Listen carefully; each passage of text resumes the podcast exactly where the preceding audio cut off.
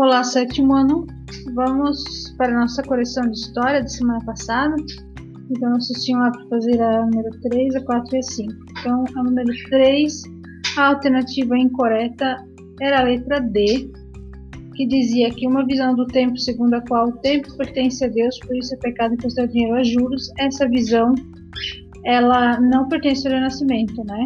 É justamente o contrário, né? A visão do tempo é, que o tempo pertence ao homem, né? Aí a número 4 é a questão incorreta era a letra B, que dizia que o homem renascentista acreditava que nada podia mudar seu destino e que ele já tinha sido traçado por Deus. Na verdade, o homem renascentista acreditava no livre-arbítrio, podendo ele mesmo traçar o seu destino. E assim que vocês tinham que então fazer as perguntas para aquelas respostas que estão ali. Então, vou dar alguns exemplos, mas vocês podem ter feito diferente, não tem problema nenhum, tá? Então, a número 1 um pode ser o nome de uma obra de Nicolau Maquiavel. Número 2, escultor renascentista conhecido como poeta do corpo. Número 3, escritor italiano, autor de A Divina Comédia.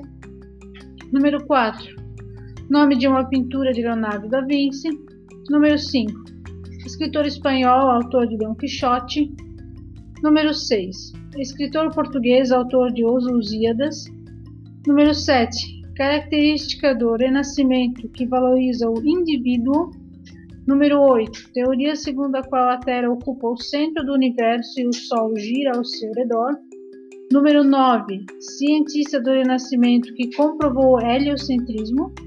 Número 10. Cidade italiana que foi o principal centro cultural do Quattrocento. Número 11. Teoria defendida por Galileu Galilei. E número 12. Escudeiro de Dom Quixote.